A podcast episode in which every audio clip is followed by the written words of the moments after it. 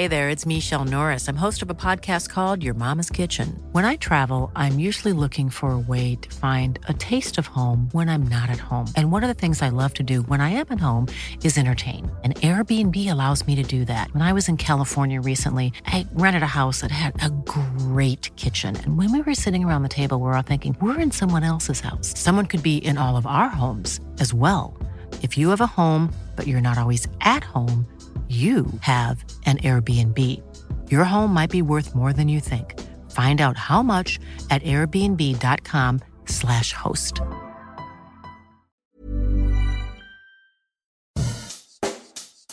Bonjour et bienvenue dans Savez-vous que, le podcast d'anecdotes du Dauphiné libéré. Chaque jour, on vous raconte une histoire, un événement marquant, qui vous permettra de briller en société et de vous coucher un peu moins bête.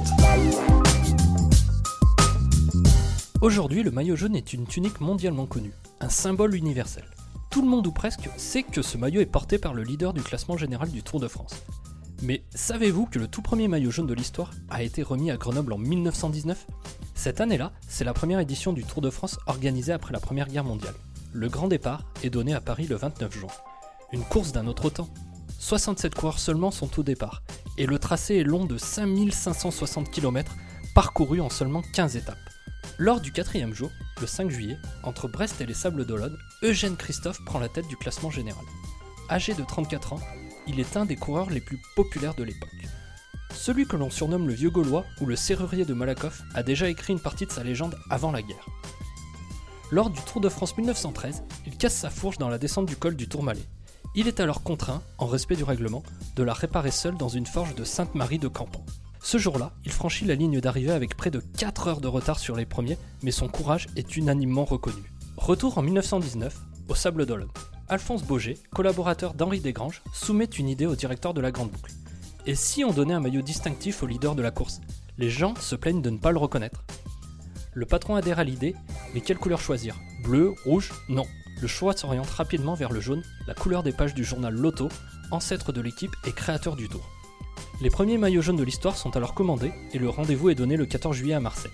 Mais la livraison va prendre du retard, 5 jours, et arriver à Grenoble. Pendant que les organisateurs rencontrent des problèmes de logistique, Eugène Christophe continue de dominer la course. Il parvient à conserver la tête du classement général jusqu'à la capitale des Alpes. Ce qui va lui permettre d'écrire encore un peu plus sa légende, c'est lui qui va devenir à Grenoble le premier porteur du maillot jaune de l'histoire. Le samedi 19 juillet 1919, à 3h du matin, le départ de la 11e étape est donné devant le Café de l'Ascenseur, alors situé 4 rue Béranger, près de la place Victor Hugo. Direction Genève. Eugène Christophe a le maillot jaune sur les épaules et espère bien le conserver jusqu'à Paris.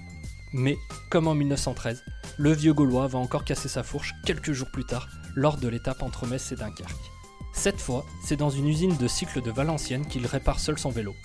Il arrive plus de 2h30 après le vainqueur de l'étape, le belge, Firmin Lambeau, et perd le maillot jaune. À Paris, le 27 juillet, seulement 11 coureurs finissent ce tour. Eugène Christophe est troisième du classement général, derrière ce même Firmin Lambeau et Jean Alavoine. À Grenoble, 100 ans après cette grande première, en 2019, une plaque commémorative a été apposée aux 4 rue Béranger. Elle est là pour rappeler que l'histoire du maillot jaune a commencé en Isère.